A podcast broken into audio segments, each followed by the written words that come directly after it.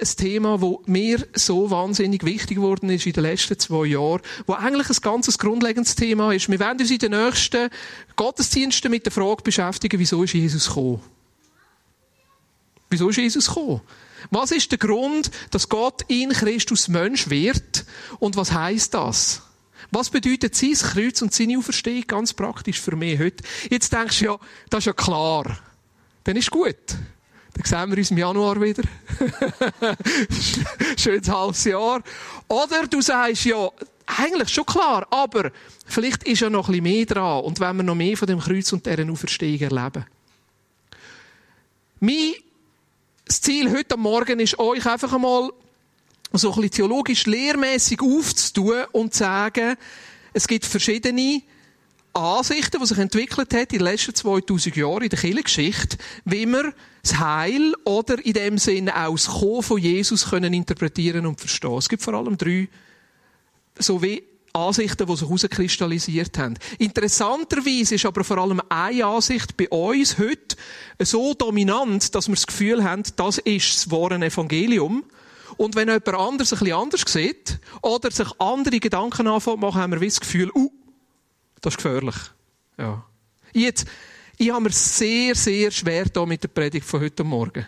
Der Grund, wieso ich mir schwer da habe, ist, auf die einen Seite, dass ich seit zwei Jahren zu dem Thema sehr viel lesen, mir sehr viel Gedanken machen, aber der Grund, wieso ich mir schwer da ist, weil, weil ich merke, es betrifft uns alle in einem wie einem Kern von unserem Glauben. Wieso ist Jesus gekommen? Das ist so fundamental für unseren Glauben, dass ich merke, es, es fordert mich selber raus. Es fordert mich selber raus, noch einmal neu zu prüfen. Ist da, wo ich sehe von Jesus, wirklich auch da, wo, ähm, ja, wo, wo die Bibel in dem Sinne so festgelegt hat. Und das Zweite, was mich herausfordert, ist auch die Verantwortung, die ich drinnen stehe, weil ich merke, ich bin selber fragend geblieben. Also ich bin selber immer noch nicht ganz am Schluss, wo ich sagen kann, so ist es. Ich hoffe, dass ich das auch nie werde sein. Und da bin ich noch froh, dass ich mich in einem Umfeld bewege in der Vineyard Aarau, wo wir Fragen stellen dürfen. Ich bin froh, dass ich mich in einem Umfeld bewege in der Vineyard Aarau, wo wir unterschiedliche Meinungen haben dürfen wo man nicht alles immer schwarz-weiß und richtig falsch muss sehen, sondern wo man einfach auch kommen und darf sagen, ja, da befinde ich mich im Moment auf einem Prozess. Jetzt, Wieso sage ich das vorausschickend zu dieser Predigt? Vielleicht werden die eine oder andere Aspekt von dieser Predigt herausfordern, in Frage stellen. Vielleicht fühlst du dich sogar so, als ob dir ein bisschen der Boden unter den Füßen weggezogen sind. Und das ist auch so ein bisschen da, wo ich heute Morgen ein bisschen breiter auftun und schon ein paar Fragen stellen, aber gleichzeitig die auch nicht so verunsichern, dass du denkst, ja, jetzt ist er der gerade vom Glauben abgefallen, der liebe Boris. Ja. Jetzt, das ist das Buch, das ich den letzten Tagen durchgeschafft habe. Christus Victor. Ein Buch, wo, Hans-Peter, wo bist du? Hast, du schon angefangen zu lesen? Du hast das Ganze durchgelesen. Und wie ist es? Ist super. Tut auf. Danke vielmals. Ja, das ich habe vor einer Woche ein Buch geschenkt. Vor zwei Wochen Das ist eines der Bücher, wo ich das Gefühl habe, wo sehr einfach zu lesen, also ist ja, nein, ganz einfach auch nicht. Aber es ist nicht, es ist nicht hoch theologisch. N.T. Wright, finde ich, bringt es relativ gut auf den Punkt und tut einfach einmal auf, auf verschiedene Ansichten. Es heißt Reich Gottes, Kreuz und Kirche. Ja. Im Englischen ist es fast besser übersetzt, How God Became King. Wie Gott König geworden ist. Ja. Und das ist, wow, das ist einfach eines von diesen Büchern, die ich könnte empfehlen Oder sonst ein anderes Buch, aber da gibt es leider nur auf Englisch. Das ist eines von meinen Lieblingsbüchern zum Thema, wenn es um die Frage geht, wieso Jesus gekommen ist. Die Natur vom, von der Erlösung. Ja, Nature of the Atonement. Und super daran finde ich an dem, es gibt vier Theologen, die ihre Sicht vorstellen. Jeder stellt seine Sicht vor über die Erlösung und dann die anderen drei kritisieren nachher, wieso es nicht stimmt. Und das dann viermal. und da finde ich so cool, weil es einfach auftut und er zeigt, wir dürfen unterschiedliche Meinungen haben. Und es ist nicht immer alles so klar. Es ist nicht immer alles schwarz und weiß und gleichzeitig hilft es, uns nachher auch zu sagen, aber ich sehe es so. Ich sehe es so. Und an dem Punkt lande ich jetzt. Jetzt eine wahnsinnig lange Einleitung. He? Ja, aber gleich, es betrifft jeden von uns. Nämlich die Frage, wieso Jesus gekommen ist, betrifft jeden von uns. Mehr dort auch zentral, wo ich sage, ja, aber wie kann ich nachher, da, wo Jesus für uns gemacht hat, in seinem Leben, Kreuz, Auferstieg und Auffahrt, eben in eine gute Art und Weise jemand anderem weitergeben, dass er es versteht. Die kämpfe ich fast am meisten. Wie kann ich da, wo mir so lieb ist mit Jesus und am Leben von Jesus, wie kann ich das auf eine gute Art und Weise weitergeben, dass jemand in der heutigen Zeit eben auch versteht? Das ist mir so wichtig. Nicht nur, was bedeutet es für mich persönlich, sondern wie gebe ich es jemand anderem weiter? Jetzt, ich habe das schon angetönt, eigentlich gibt es so wie drei klassische Sichten. Und ich möchte die drei klassischen Sichten, wie man die Erlösung oder wieso Jesus gekommen ist, verstanden hat in diesen 2000 Jahren. Und was sich daraus entwickelt hat, auch ein bisschen die Hintergründe und wieso es entstanden ist. Und nachher möchte ich auch eine kurze Wertung machen und sagen, was so in der heutigen Zeit sich daraus entwickelt hat, auch dass wir es einordnen können. Also der erste Teil ist eher ein bisschen theoretisch, der zweite Teil hoffe ich ein bisschen praktisch zu machen. Und nachher habe ich noch etwas Spezielles auf dem Herzen, wo ich das Gefühl wo Jesus uns noch heute Morgen ganz besonders berühren. Die erste Sicht, also die drei Sichten nennen sich so ein bisschen in der Literatur die objektive Sicht von der Erlösung, die subjektive Sicht von der Erlösung und die klassische Sicht von der Erlösung. Ja. Objektiv, subjektiv und klassisch. Ich möchte mit der subjektiven Sicht von der Erlösung anfangen. Jetzt, was all diesen Sichten gemeinsam ist, ist, Jesus ist gekommen, um den Menschen wieder als ganzes Wesen vor Gott herzustellen. Also das, das ist immer die Frage. Jesus ist gekommen, um uns als Menschen ganz zu machen und das ganze Wesen vor Gott zu stellen. Um das geht's bei der Erlösung. Wir werden erlöst, in einen Zustand gestellt, wo wir vor Gott wieder bestehen können. Aber wie genau macht Jesus das? Und was ist seine Absicht drin und das größere Bild? Das ist nachher die Frage von diesen drei Sichten. Wie hat er die Erlösung gebracht? Die erste Sicht subjektive Sicht von der Erlösung, habe ich eine Bibelstelle herausgenommen, die ich finde, wo die Sicht so ein bisschen treffend beschreibt, und das ist Markus 2, Vers 17. Da heißt es, und Jesus hörte es und spricht zu ihnen, nicht die Starken brauchen einen Arzt, sondern die Kranken. Ich bin nicht gekommen, Gerechte zu rufen, sondern Sünder. Der Name subjektive Sicht von der Erlösung kommt daher, weil es eigentlich anschaut, was passiert in uns Menschen. Also subjektiv meint im Sinn von das innere Werk von Jesus, wo passiert in der Erlösung, wo er in uns tun Also das Ziel der Erlösung ist, den Mensch besser zu machen. Darum ist eine Art, wie man die Erlösung auch gesagt hat, die moralische Sicht der Erlösung. Entstanden ist die Sicht im 11. Jahrhundert um einen Theologen, der Peter Abelard geheißen hat. Das ist ein französischer Philosoph und Theologe. Das Lustige an dem war, oder nein, eigentlich das Traurige an dem, der ist nachher als Ketzer verurteilt worden. Also die, die, die klassische Kille zu dieser Zeit hat ihn jetzt nicht in seiner Sicht akzeptiert und hat ihn nachher aus den Killen ausgeschlossen. Da hat aber die Sicht nicht daran gehindert, äh, auch wieder äh, prominent zu werden. Jetzt, wieso ist Jesus gekommen? Die klassische Sicht sagt, in dem Sinn, Jesus ist gekommen, um den Menschen positiv zu verändern. Also das Thema von dieser Sicht ist die Wiederherstellung, die Heilung und das Ganzwerden vom Mensch. Der Mensch soll wieder ganz werden. Der Mensch soll besser werden. Jetzt, das Bild von Jesus, wo vermittelt wird, ist, Jesus ist das perfekte Vorbild in seinem Leben, in seiner Selbstaufgabe, in seinem Kreuz, in seiner Auferstehung. Jesus geht wieder Ton vor. Jesus geht wieder Schritt vor. Es ist wie bei einem, bei einem Lauf, wo du den Pacemaker hast. Du willst den Marathon unter drei Stunden schaffen. Und der läuft dir voraus mit einem Ballon und du hechelst hintereinander und versuchst, dort den Schritt zu halten. Und mit dem Pacemaker in drei Stunden nachher ins Ziel zu kommen. All die, die schon mal mit einem Lauf sind, wissen, wie schwierig das ist. Aber das ist so ein bisschen die subjektive Sicht, sich an Jesus ausrichten und sagen, Jesus ist unser Idol, Jesus ist unser Vorbild und so wie Jesus möchte sein. Also es spricht eher die innere Veränderung an, es spricht eher da an, was bei uns da ähm, passiert. Jetzt diese Sicht ist vor allem heute vertreten innerhalb von einer evangelischen, reformierten Landeskirche. Also das ist so die klassische Sicht von der Erlösung, äh, wo wir in unserem Umfeld normalerweise in einer Landeskirche oder in der evangelischen Theologie haben. Jesus als gutes Vorbild, als guter Mensch. Ähm, und das Gottesbild, das dahinter ist, ist, dass Gott ein moralisch überlegener Gott ist. Und unser Leben muss sich auf den moralischen Gott ausrichten. Das ist die subjektive Sicht der Erlösung. Es geht um mehr, es geht um mein Heilwerden. Jetzt die objektive Sicht der Erlösung, ihr merkt, subjektiv und objektiv. Objektiv wäre so ein bisschen das Gegenteil. Und objektiv meint da, dass es nicht in erster Linie um mein Ganzwerden geht, sondern dass es darum geht, dass in Gott eine Veränderung passiert. Die beste Stelle dazu, die ich gefunden ist Matthäus 20. Vers 28, da heißt es gleich wie der Sohn des Menschen nicht gekommen ist, um bedient zu werden, sondern um zu dienen und sein Leben zu geben als Lösegeld für viele. Also, bei dieser Sicht von der Erlösung ist die Lösegeld-Thematik steht wie im Vordergrund. Das Opfer.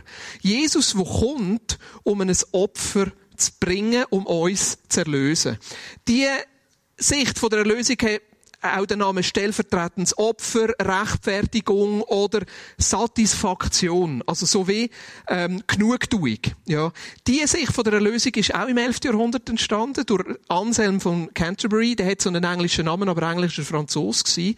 Aber er hat noch einen englischen Namen bekommen, weil er auch vertrieben worden ist und dann in England im Exil war, aber am Schluss wieder zurück dürfen.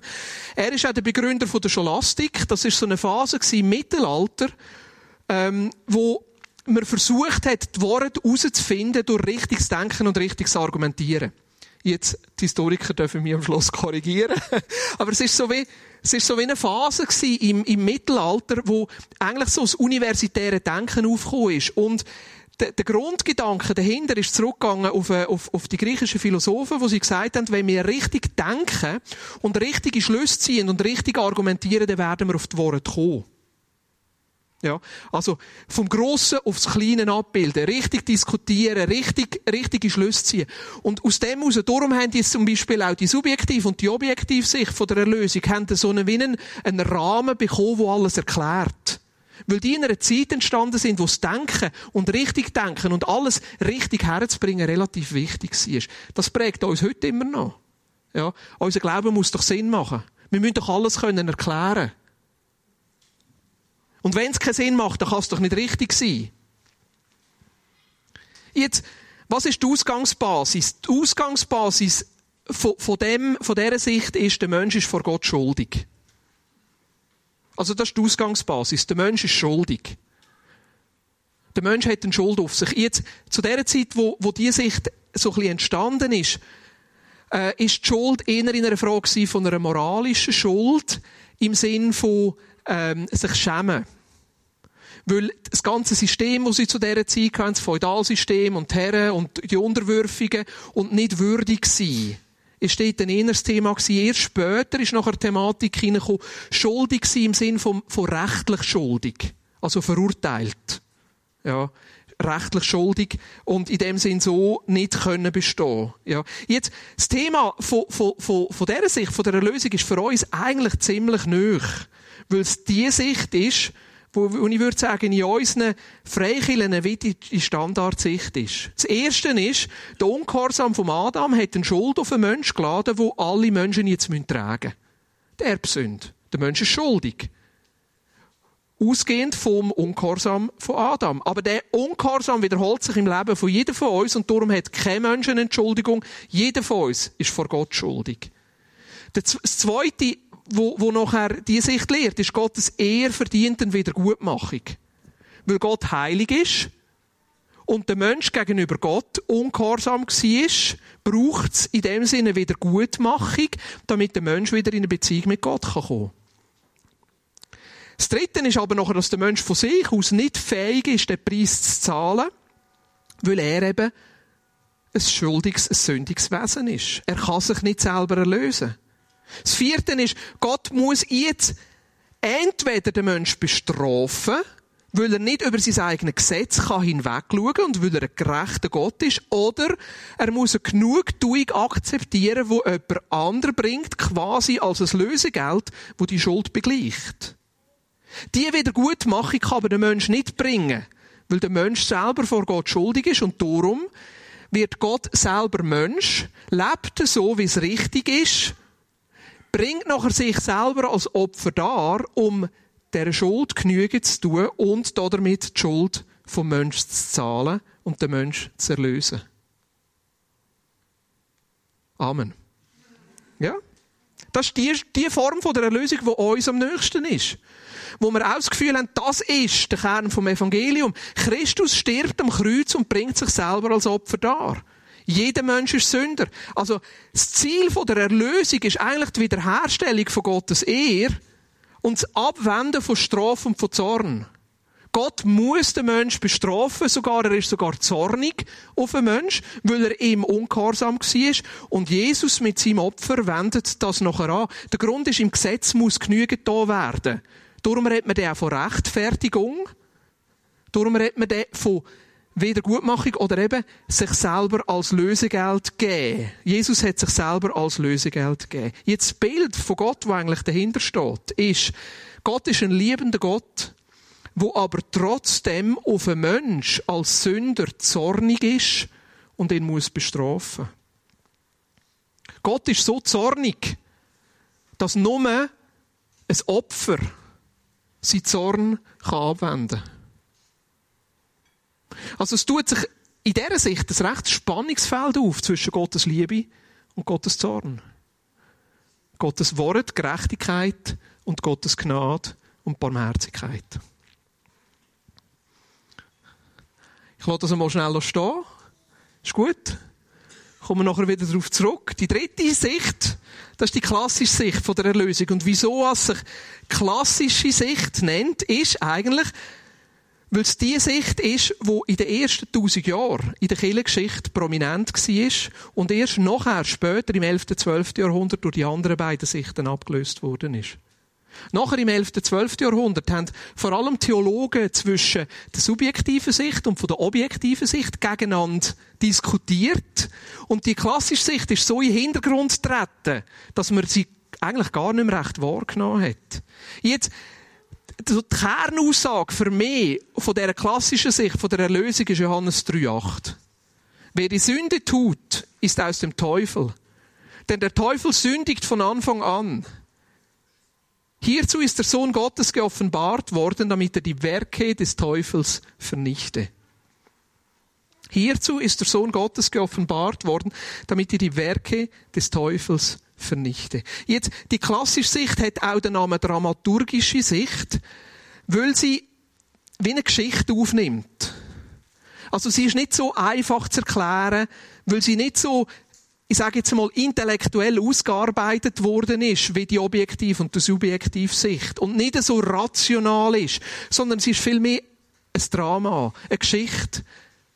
Ich könnte sagen, Geschichte Gottes. Und das Drama spielt sich ab in einem Kampf.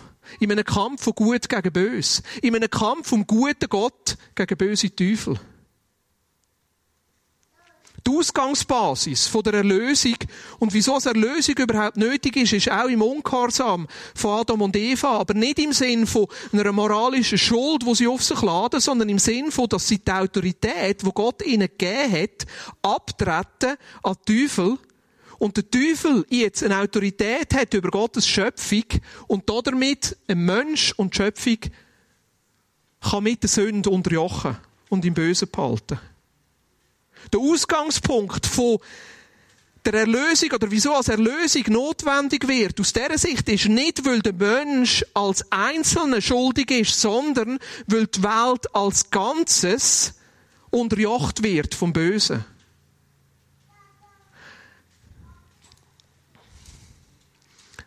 Teufel hält die Welt und den Mensch gefangen, weil der Mensch selber ungehorsam war und die Autorität über die Welt an den Teufel abtreten hat. Und Gott kämpft jetzt in seiner Liebe um seine Schöpfung und für den Mensch, um den Teufel und das Böse zu besiegen und zu überwinden. Also das Drama, das sich hier abspielt in dieser Sicht, ist nicht Gott gegen Mensch, sondern Gott gegen Teufel. Zwischen Gut und Böse der Kampf zwischen dem Reich von Gott, dem Reich vom Licht und dem Reich vom Teufel, im Reich von der Finsternis. Also es ist eine recht dualistische Sicht, die sich da auftut. Recht schwarz-weiß. Wie es im Kolosser nachher heisst, wir sind rausgerettet aus dem Reich von der Finsternis und hineinversetzt ins Reich von der Licht. Das ist auch da, wo uns ein bisschen Mühe macht wenn wir heute so argumentieren, weil aus dieser Sicht ist der Teufel eine Realität, er ist gegenständlich. Das Reich von der Finsternis ist eine Realität. Nicht einfach so ein mystisches Irgendwie sondern Realität, dass es einen Teufel gibt, dass es Dämonen gibt und dass da ein echter Kampf stattfindet zwischen dem Bösen und dem Guten oder zwischen dem Guten und dem Bösen. Jetzt, wie hat Jesus der Lösung erwirkt? Jesus hat den Satan besiegt und das Böse überwunden. Also der Lösung ist nicht in erster Linie auf einer persönlichen Ebene, sondern auf einer kosmischen, auf einer, kosmisch, das tönt auch so ein bisschen sphärisch, he? so eine weltumfassende Ebene, wo Jesus gehorsam war und darum, weil er gehorsam war, der Ungehorsam von Adam aufgehoben hat. Weil Jesus gehorsam war, und zwar nicht nur im Kreuz, sondern in seinem Kommen, in seinem Leben, in seiner Botschaft, in seinem Sterben, aber auch in seiner Auferstehung und Auffahrt, ist Jesus Sieger und König. Jetzt diese Sicht schaut nicht nur das Kreuz an, sondern die Gesamtsicht. Darum hat es die dramaturgische Sicht. Und bereits eigentlich nach dem Sündenfall sehen wir schon einen Verweis darauf, wo Gott sagt, und ich werde Feindschaft setzen, und das ist 1. Mose 3, ich werde Feindschaft setzen zwischen dir, der Schlange, und dem Mensch. Und es wird ein Mensch kommen, wo dir wird den Kopf zertreten und du wirst ihn in die Ferse beißen. Also das Thema fällt eigentlich schon relativ früh an, dass es einen Kampf gibt um die Schöpfung. Es zieht sich durch das ganze Alte Testament durch, spitzt sich zu. Im Kommen von Jesus zeigt sich im Leben und der Botschaft von Jesus, wo eigentlich jedes Mal, wo er jemanden heilt und jedes Mal, wo er einen Dämon austreibt und jedes Mal, wo er jemanden freisetzt, dass es Zeichen ist, dass er kommt, um den Teufel zu besiegen. Und der schlussendlich Sieg sich nachher vollzieht in seinem Tod am Kreuz, in seiner Auferstehung und nachher schlussendlich sichtbar wird in seiner Auffahrt, wo er zur Rechten vom Vater sitzt und in einer Fülle sichtbar wird, wenn er wieder zurückkommt. Also das Ziel von deren Erlösung ist, dass Jesus als König über seine ganze Schöpfung regiert. Und weil er der regiert, Frieden und Gerechtigkeit kommt. Und wir sind in dem Innen eingeschlossen und empfehlen Vergebung und empfehlen Wiederherstellung und empfehlen eine Beziehung zum Vater, weil Jesus König ist und der Teufel besiegt hat. Aber es ist nicht in dem Sinn eine, eine individuelle Sicht, die nur auf der Lösung von uns persönlich geht, sondern es ist ein grösseres Bild. Jetzt, das Bild von Gott, das sich da drinnen zeigt, ist das Bild von einem Gott, wo der Mensch liebt und alles dafür tut, um die Welt zu erleben, zu erlösen und in dem Sinn den Teufel zu besiegen und vom Bösen zu befreien. Das war ein bisschen viel Theorie, hä? Mögt ihr noch? Ja, subjektive Sicht, objektive Sicht, klassische Sicht, und was soll jetzt das? Und wie bringen wir das Ganze zusammen? Bringen wir nicht. Müssen wir auch nicht.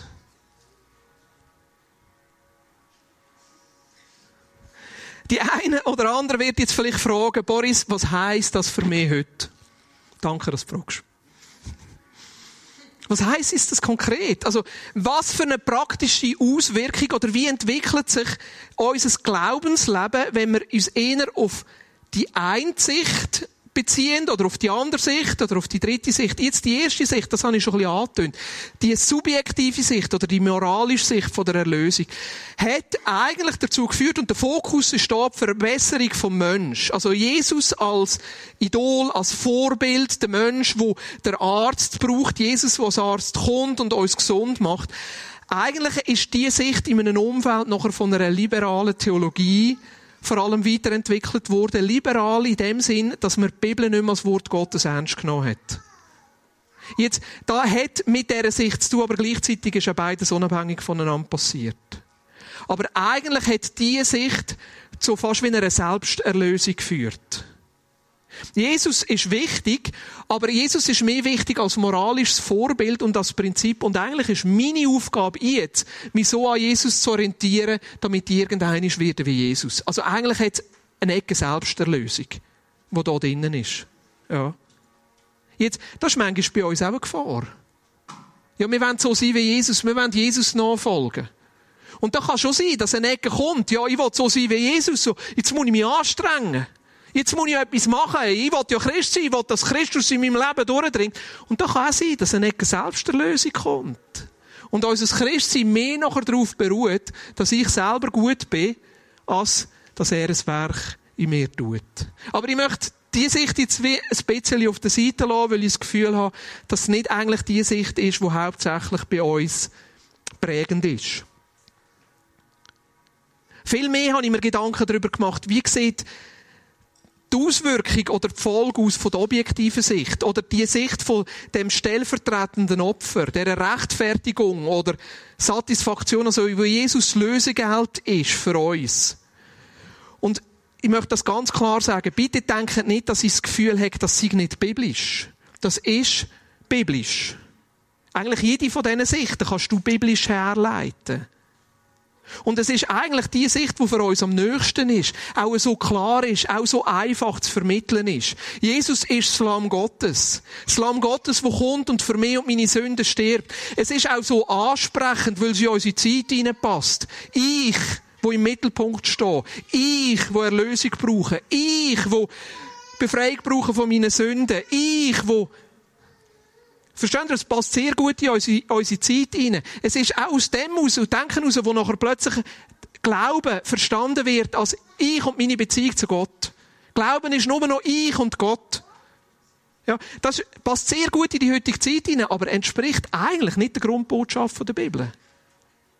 Sondern die Grundbotschaft der Bibel ist breiter. Mehr und Gott, Volk Gottes, Gemeinschaft miteinander, wo genauso dazugehört. Nicht, dass andere falsch ist, aber ich würde sagen, es ist einseitig, es ist verkürzt. Ich habe das Gefühl, auch da, wo wir aus dieser Sicht vom Evangelium gemacht haben, nicht die Sicht an sich, sondern da, wo wir daraus gemacht haben, ist eine schreckliche Verkürzung vom Evangelium, wo uns in eine Sackgasse hineinführt. Jetzt, was bedeutet das? Es ist so schön zum Erklären, es ist so einfach.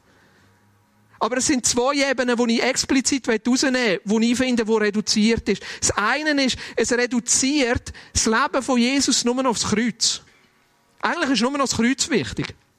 Weil er ja als Opferlamm für mich am Kreuz gestorben ist, ist eigentlich nur noch das Kreuz wichtig. Also das Einzige, was ich muss verstehen und muss annehmen, ist, dass Jesus für mich am Kreuz gestorben ist.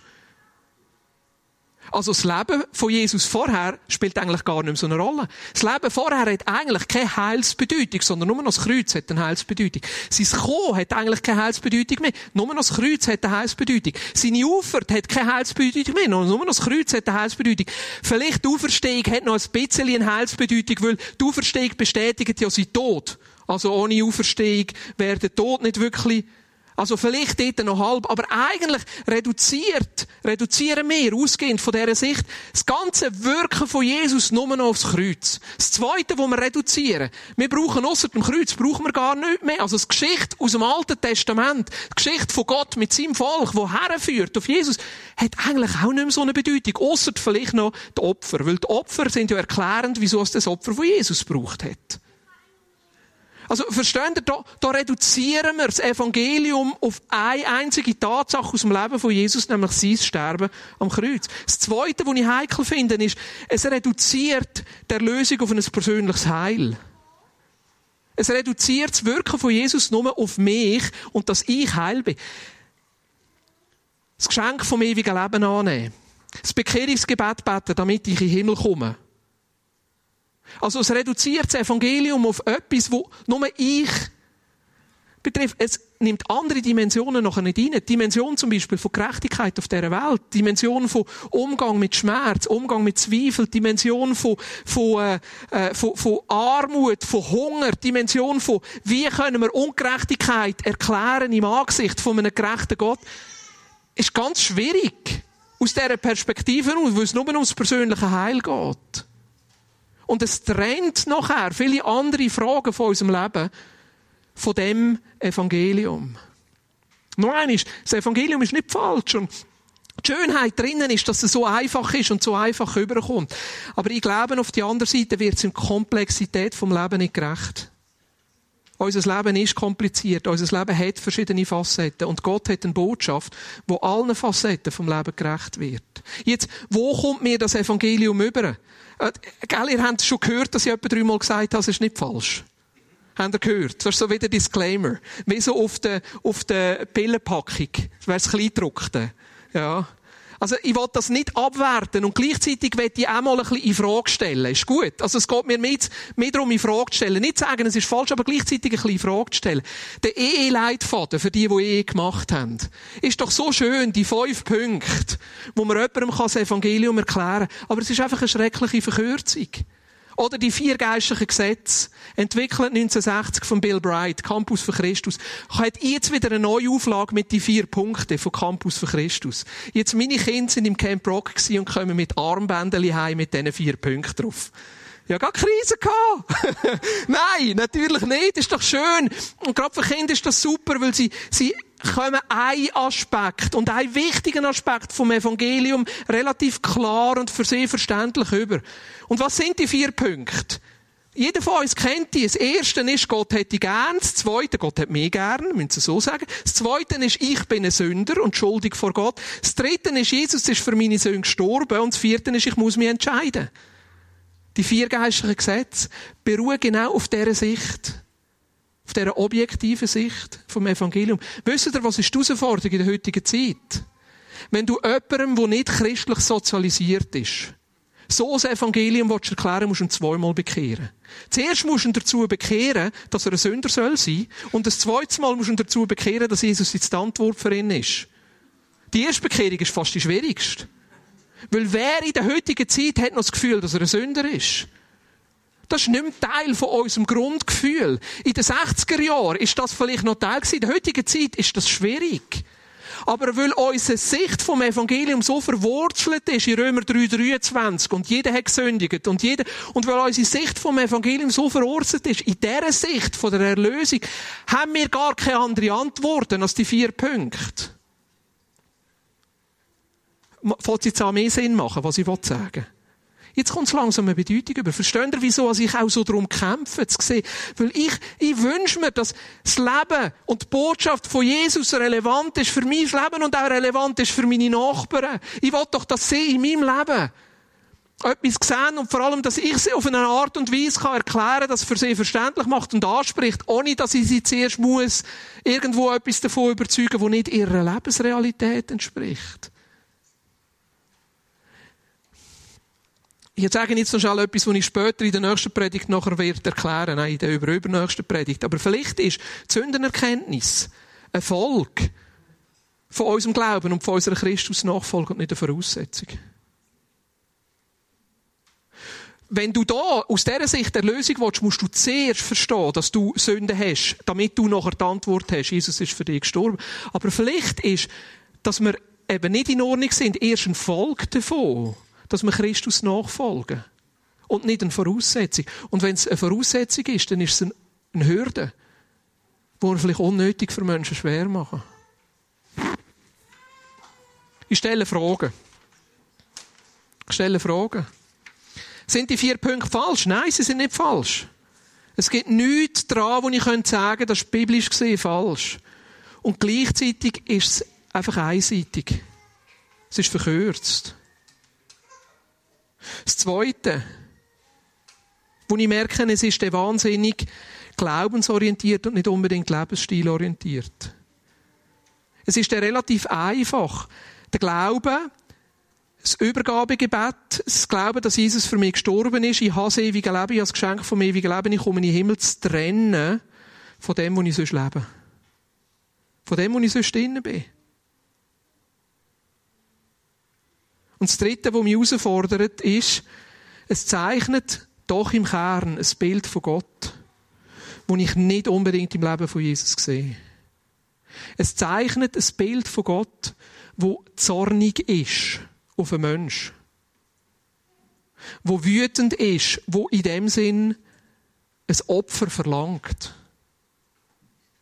Es bringt mich selber, wenn ich über das nachdenke, in ein Spannungsfeld hinein, wo ich sage, ja, aber wenn ich das Leben von Jesus anschaue, wenn ich das anschaue, wo Jesus uns bringt, zeichnet es eigentlich ein anderes Bild als das, was ich im Leben von Jesus sehe. Jesus, der nicht mit Zorn und Wut auf die Sünder los ist. Im Gegenteil, so viel Barmherzigkeit zeigt hat, so viel Nähe zeigt hat für eine Prostituierte, für eine Ehebrecherin für die Bundenen, für die Niederdrückten, wo eigentlich nicht mit einem Anspruch gekommen ist, hey, du musst zuerst Buß tun, bevor du kannst, sondern wo eigentlich mit einer ganz anderen Haltung auf einen Menschen zu ist.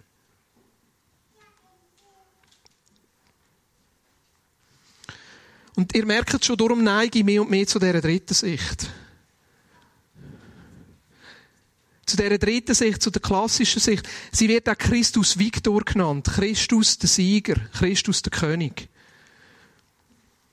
Eben, ich würde sagen, seit etwa 1930, es ist so, seit dem 11. Jahrhundert bis, ja, muss ich so sagen, eigentlich hat Luther in seinen Anfängen, wo er das Evangelium neu angefangen hat, beschrieben, in Abgrenzung von, von ganzen Ablasshandel, hat er eigentlich eher die Sicht eingenommen, die klassische Sicht. Jesus ist gekommen, um zu zeigen und wieder seine Königsherrschaft einzunehmen. Und es ist erst später nachher wieder in der Reformation wieder in die subjektive Sicht zurück. Es hat nachher ein, ein, ein, nordischer Theologe gebraucht, Gustav Aulen, wo, wo das wieder noch einmal neu aufgeschafft hat. Und eigentlich ist es so, in den letzten 10, 15, 20 Jahren wird in der Theologie wieder ganz neu zurückgefunden zu dieser Sicht von der Erlösung. Wo man merkt, hey, wenn wir Antworten haben auf die Breite und auf die Schattierung von unserem Leben, müssen wir das Erlösungswerk von Jesus, dürfen wir das nicht nur reduzieren auf unser persönliches Heil. Die Herausforderung drinnen, bei dieser Sicht, und ja, das schon ein bisschen angetönt, ist, dass die kosmische Erlösung, die weltweite Erlösung, wo es darum geht, dass Jesus König ist und seine Königsherrschaft einnimmt, halt auch so ein, ein duales Weltbild voraussetzt. Der Kampf gut gegen bös. Den Teufel zu personifizieren. Das Reich der Finsternis als eine Realität zu sehen ist auch nicht unbedingt wahnsinnig sexy für die heutige Zeit.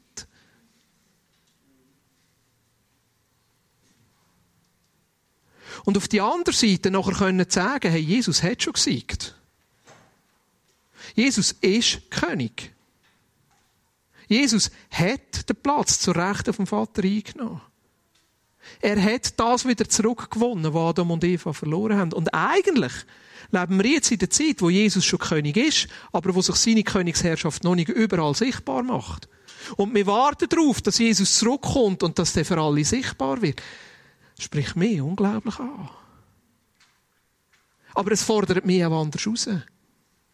Weil es nicht nur ein intellektuelles Dafürhalten und ein Empfohlen von einem Gnadengeschenk ist, sondern es fordert mich auch raus, weil die Erlösung auch da drinnen nicht besteht, aber doch eine Auswirkung hat, dass ich mich muss fragen, wie lebe ich jeden Tag unter der Königsherrschaft von Jesus? Wenn die Erlösung da drinnen besteht, dass er gekommen ist, um den Teufel zu besiegen und wieder König zu sein, bedeutet es für mich, in dieser Erlösung zu leben, jeden Tag neu so zu gestalten, dass Jesus König kann sein Und wie immer wieder neu seiner Königsherrschaft zu unterstellen. Es ist eben viel mehr die Frage nach dem Leben, und nach dem Lebensstil und nicht die Frage nach dem Glauben und richtig zu glauben. Aber das Bild, das sich da drinnen zeigt, ist das Bild von einem durchwegs liebenden und guten Gott. Ein Gott von der Barmherzigkeit, wo zornig ist, aber der Zorn sich nicht gegenüber dem Sünder auswirkt, sondern sich der Zorn gegenüber dem Teufel und dem Bösen auswirkt. Wo nicht der Mensch der Täter ist, wo Sünder ist, sondern wo der Mensch als gefallene Schöpfung gebunden ist vom Teufel, im Reich der Finsternis lebt und nicht anders kann und darum Erlösung braucht. Erlösung braucht von dieser Kraft, wo ihn bindet. Ich weiß ja jetzt einige sehr herausfordernde Sachen in den Raum gestellt. Wahrscheinlich für einige denken, das ist jetzt wahnsinnig kompliziert. Und gleichzeitig habe ich das Gefühl, es verdient dass wir da noch eine Stufe reingehen. Am 18. September möchte ich das Thema aufnehmen unter dem, unter dem Thema Kreuz, das Kreuz von Christus und der Sieg über den Teufel. Und das noch ein bisschen mehr vertiefen. Ich möchte kurze Zeit machen, zwei, drei Minuten, wo wir uns einfach noch ein paar Fragen stellen. Wie sieht denn dein Bild von Gott aus? Jetzt in jedem Bild, in jeder Sicht von der Erlösung zeigt sich so ein, bisschen Bild von Gott. Und zu welcher Sicht von der Erlösung neigst du? Kannst natürlich sagen, zu allen drinnen. Jedem ein bisschen. Und passe dein Bild von Gott auf deine Sicht von der Erlösung.